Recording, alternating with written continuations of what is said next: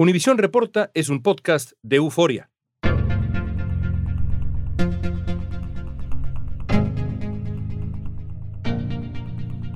Los tiroteos masivos son cada vez más frecuentes y los más mortales se han cometido con armas de asalto. Para ponerlo simple, en lo que va del año ha habido más tiroteos que días. Pero el control de armas parece una misión imposible de lograr, y la Asociación Nacional del Rifle, conocida como NRA, ha sido clave a la hora de impedir esa regulación. Hoy vamos a conversar con un experto en prevención de la violencia armada sobre cómo la Asociación Nacional del Rifle pasó de ser un organismo regulador a convertirse en una fuerza política que apoya y facilita la compra y tenencia de las armas más peligrosas del mundo. También vamos a tratar de entender si realmente el control de armas estaría opuesto a la segunda enmienda. ¿Cuánto influye el financiamiento que da a los políticos la Asociación Nacional del Rifle? ¿Y qué se esconde detrás de todo eso? Es cuando hay este cambio de liderazgo, cuando el NRA empieza a ver por los intereses de la industria, inmediatamente se ven apoyados monetariamente por compañías que producen armas y tienen su primer éxito. Hoy es jueves 16 de junio, soy León Krause y esto es Univision Report.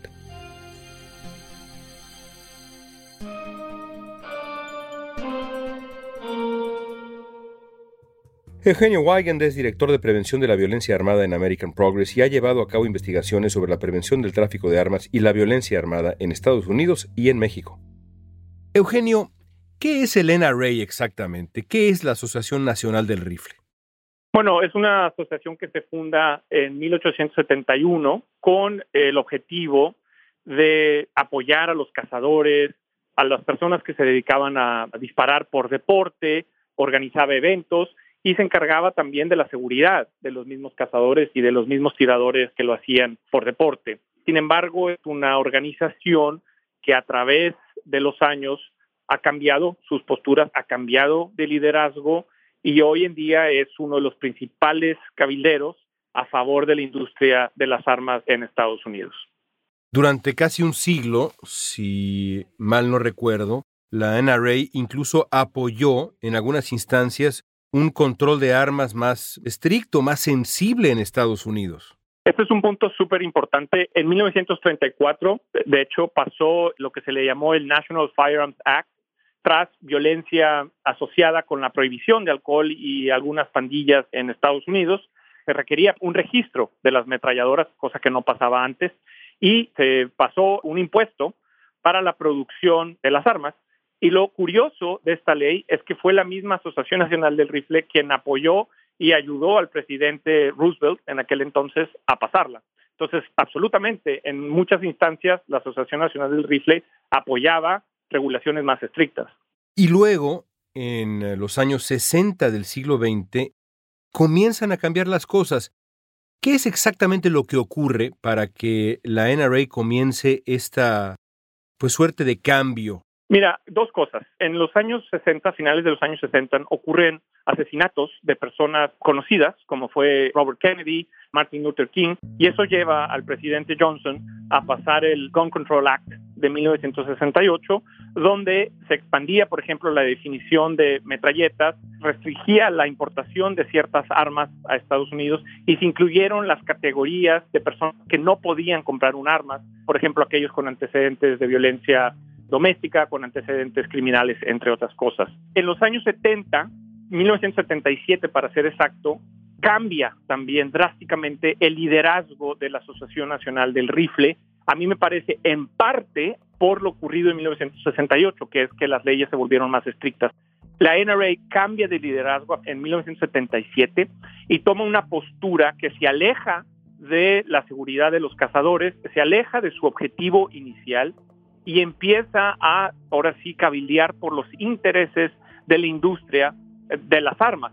Ese fue un cambio radical y a partir de ese momento vemos inclusive todavía más radical al NRA en los años que siguieron, asociados a leyes muchísimo más permisivas en Estados Unidos que por supuesto han llevado los niveles de violencia que se tienen hoy en día. Entonces esta um, última etapa del NRA que ahora vemos en su máxima expresión comenzó en los años 70. Es cuando hay este cambio de liderazgo, cuando el NRA empieza a ver por los intereses de la industria Inmediatamente se ven apoyados monetariamente por compañías que producen armas y tienen su primer éxito, quiero decir, en 1986, cuando se pasa el Firearm Owners Protection Act, una ley que decía proteger los intereses de las personas que tenían armas. Por ejemplo, se prohibía el registro de armas. Se permitía ahora que las armerías pudieran vender sus armas en los denominados gun shows, que los gun shows son como tianguis ambulante que se organizan en centros de convención, en parques, etcétera. Bueno, esta ley permitió que las armerías atendieran a estos eventos, a estos gun shows, a vender sus armas. Entonces, en 1986 ya se ve una ley apoyada por la Asociación Nacional del Rifle con este nuevo enfoque, este nuevo liderazgo en favor de la industria, en favor de una interpretación mucho más radical de la segunda enmienda. Cada día más de 50 personas son asesinadas con un arma y otras 1.100 son amenazadas durante un crimen violento, según American Progress. Estados Unidos tiene el nivel más alto de violencia con armas de fuego entre las naciones desarrolladas y los tiroteos masivos que ocurren se dan prácticamente a un ritmo diario. A pesar de estas cifras, el NRA y sus miembros se siguen oponiendo a una regulación sensata de armas. También esas armas han funcionado para defensa de otras personas en sus casas a mí me gustaría entrar a la universidad armado, me gustaría entrar a muchos lugares donde no me permiten estar armado porque me sentiría más seguro. Lena Ray dice tener 5 millones de miembros, pero una investigación que hizo el Pew Research Center en 2017 indicó que cerca de 19 millones de personas se reconocen como miembros de la organización aunque no militen de forma activa. Lena Ray recibe donaciones de sus miembros y de empresas. Según una investigación de CNN tras el tiroteo de Sandy Hook en 2012, estas donaciones se dispararon ya que los propietarios de armas temían que sus derechos a comprar y poseer armas de todo tipo estuvieran en peligro. El argumento de la asociación para oponerse al control de armas es que sus miembros se autodefinen como orgullosos defensores de los patriotas de la historia y diligentes protectores de la Segunda Enmienda. Pero ese derecho es claro. Nosotros tenemos el derecho a portar armas para nuestra autodefensa propia.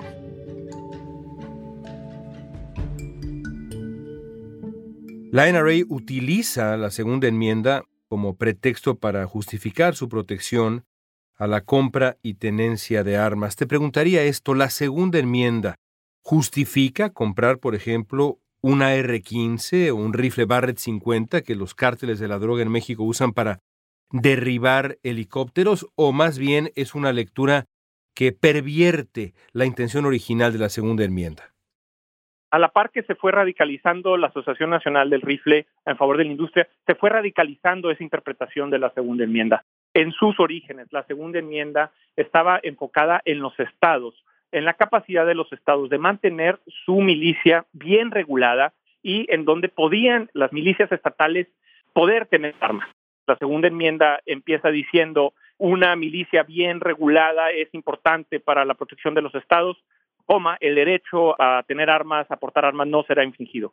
Es a partir de los noventas que esta segunda parte, el derecho a portar armas no será infringido, se radicaliza y la NRA la utiliza para decir que es un derecho ilimitado, que cualquier persona puede tener un arma, el arma que quiera, en defensa de su persona, ¿no? Si nos rigiéramos por todo lo que fue escrito en la Constitución, creo de que muchos derechos que tenemos el día de hoy no los tuviéramos y viviéramos en otra época. Entonces, pero muchos académicos escolares, expertos de las leyes, dicen que en ninguna manera la segunda enmienda dice eso. Inclusive la última interpretación que se le da en el 2008 por el juez de Escalía, que en paz descanse, claramente dice que la segunda enmienda no es ilimitada, que una persona tiene derecho a tener un arma en su hogar para defensa, pero que perfectamente se pueden regular qué tipo de armas, quién las puede tener y en dónde. Una segunda enmienda revisada podría detallar mejor eh, la relación entre la seguridad pública y los derechos privados. No se trata de quitar la segunda enmienda y que la eliminemos, pero se trata de que la adaptemos al momento en el que estamos ahora. Entonces, tú me preguntabas, la regulación de armas de asalto, la prohibición de armas de asalto, la prohibición de armas de rifles Barrett 50 capaces de tirar helicópteros, la prohibición de esas armas de ninguna manera infringen en la segunda enmienda. Incluso requiere una regulación, es parte de la segunda enmienda justamente esto, la idea de que hay que tener una milicia, que en aquel tiempo, hasta donde tengo entendido, era más bien para defender al naciente país que era Estados Unidos, hay que tener una milicia, acceso a las armas, pero bien regulada. Lo dice, está en el texto. Claro, y eso es ignorado a propósito por la Asociación Nacional del Rifle, quien se enfoca en la segunda parte, donde dice el derecho a tener y portar no será infringido.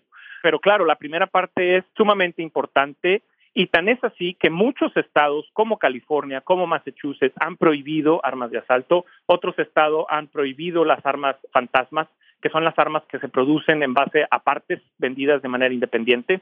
Otros estados han pasado la revisión de antecedentes en todos los puntos de venta, incluidos los gun shows, y corte tras corte ha dicho que esas regulaciones están bien, que de ninguna manera violan la segunda enmienda. En 1968, el NRA creó un comité de acción para apoyar o combatir a políticos, según su posición hacia el control de armas. Según el Centro para una Política Responsable, durante la campaña presidencial de 2016, la asociación gastó 19.7 millones de dólares en oposición a Hillary Clinton. Parte del financiamiento de la asociación proviene de la industria de las armas, pero estas empresas tienen prohibido donar al comité. En el 2016, la NRA dio más de 50 millones de dólares para apoyar a Donald Trump y candidatos republicanos. ¿Qué tan profunda es la influencia del grupo dentro específicamente del Partido Republicano? Bueno, ha tenido una influencia muy importante, especialmente a partir de los 90. Te voy a dar un par de ejemplos.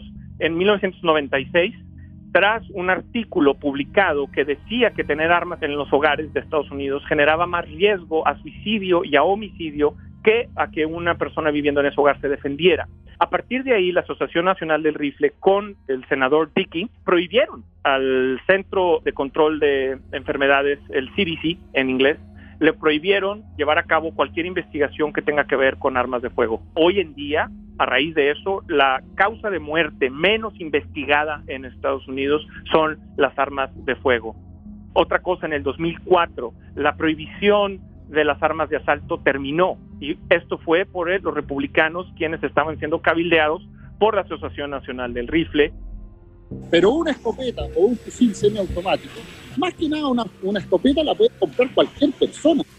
No hay mayor restricción. Otro ejemplo, en el 2005 pasa la denominada ley placa, que protege a la industria de cualquier demanda civil por malas prácticas, por malas prácticas de mercadotecnia, entre otras cosas. Tiene una influencia muy, muy importante en el Partido Republicano y eso se ve tanto a nivel federal como a nivel estatal. Recientemente hemos visto cómo la mayoría de los estados republicanos han pasado leyes que claramente están a favor de las ganancias de la industria sobre la seguridad de los ciudadanos. Un par de ejemplos, en Texas y en Georgia, ahora cualquier persona puede portar un arma en lugares públicos sin la necesidad de una licencia. Muchos estados ahora también no requieren la edad límite de 21, ahora es 18 años. Es notable que de los 100 congresistas, donó a muchos más, pero digamos de los 100 primeros congresistas a los que donó la NRA, a los que dio dinero la NRA, en los últimos años, solo dos son demócratas, es decir, 98% de la lista son republicanos. ¿Por qué tan pocos demócratas? Creo que se debe también a que muchos cazadores, muchas personas de armas asociarse más con el Partido Republicano, aunque habiendo dicho eso, es importante también resaltar que dentro de las personas que tienen armas en Estados Unidos, dentro de los gun owners, muchos de ellos también ya se están deslindando, por ejemplo, de la Asociación Nacional del Rifle por estas posturas tan radicales que ya están teniendo. Tan es así que la mayoría de las personas que tienen armas apoyan la regulación de armas de asalto, apoyan la revisión de antecedentes en todos los puntos de venta.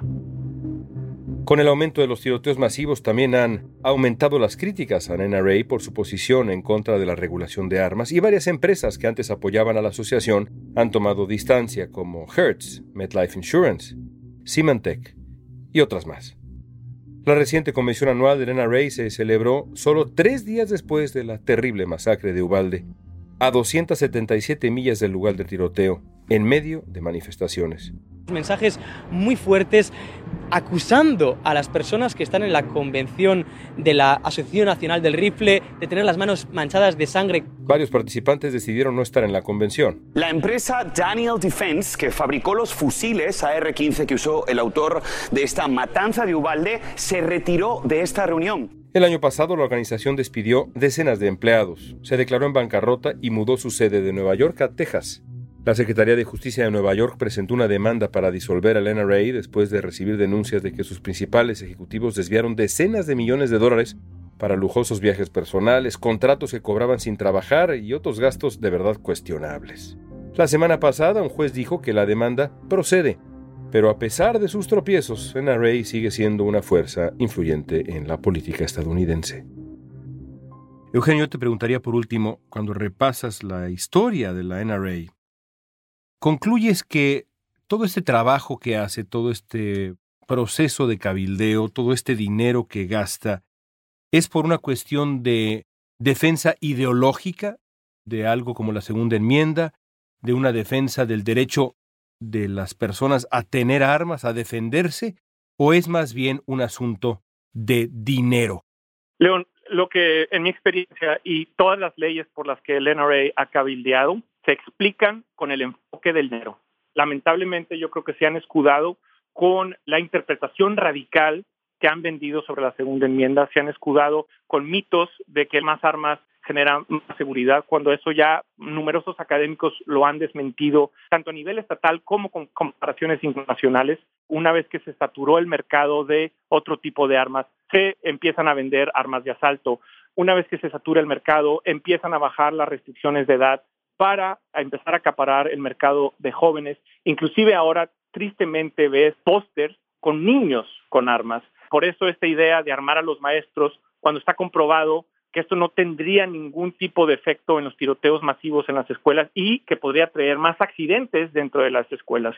Entonces, si uno empieza a ver las acciones de la Asociación Nacional del Rifle Pildeo y por ende el resultado en las políticas de armas en Estados Unidos, todo se explica cuando uno empieza a verlo con el enfoque del dinero y las ganancias.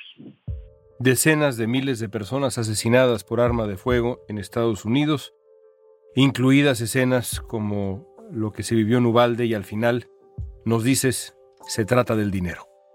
Sí, yo creo que es un componente muy importante las ganancias. No hay que olvidar que, por ejemplo, la producción de armas de Estados Unidos del 2000 al 2020 se triplicó cuando vino la pandemia, Estados Unidos empezó a ver un surgimiento importante de la venta de armas, inexplicable, de manera inexplicable, y si uno ve los indicadores de violencia con armas en Estados Unidos, prácticamente todos, todos aumentaron del 2019 al 2020, ya sea suicidios con armas, ya sea accidentes con armas.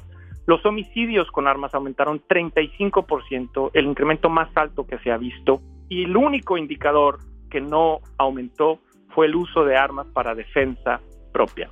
La evidencia está ahí, pero las políticas y la narrativa de la Asociación Nacional del Rifle sigue existiendo dentro del Congreso en Estados Unidos y eso se explica por los millones que están haciendo. Eugenio, gracias por tu tiempo, como siempre. Muchas gracias.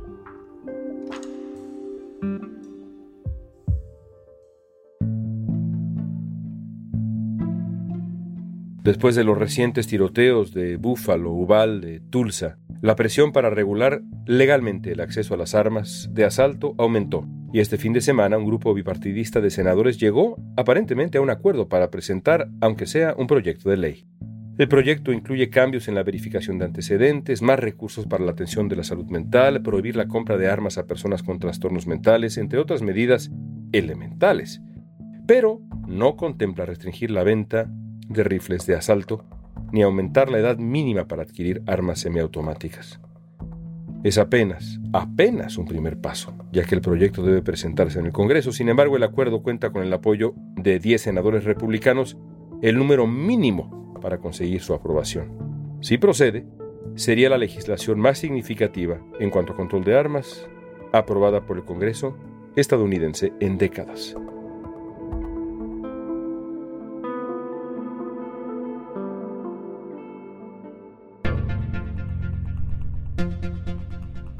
Esta pregunta es para ti. ¿Crees que algún día disminuya de verdad la influencia del NRA en la política estadounidense? Usa la etiqueta Univision Report en redes sociales y danos tu opinión en Facebook, Instagram, Twitter o TikTok. Si te gustó este episodio, síguenos y compártelo con otros. En la producción ejecutiva, Olivia Liendo. Producción general, Isaac Martínez. Producción de contenidos, Mili Supan. Asistencia de producción, Isabela Vítola y Débora Montaner. Música original de Carlos Jorge García, Luis Daniel González y Jorge González. Soy León Krause. Gracias por escuchar Univisión Reporta.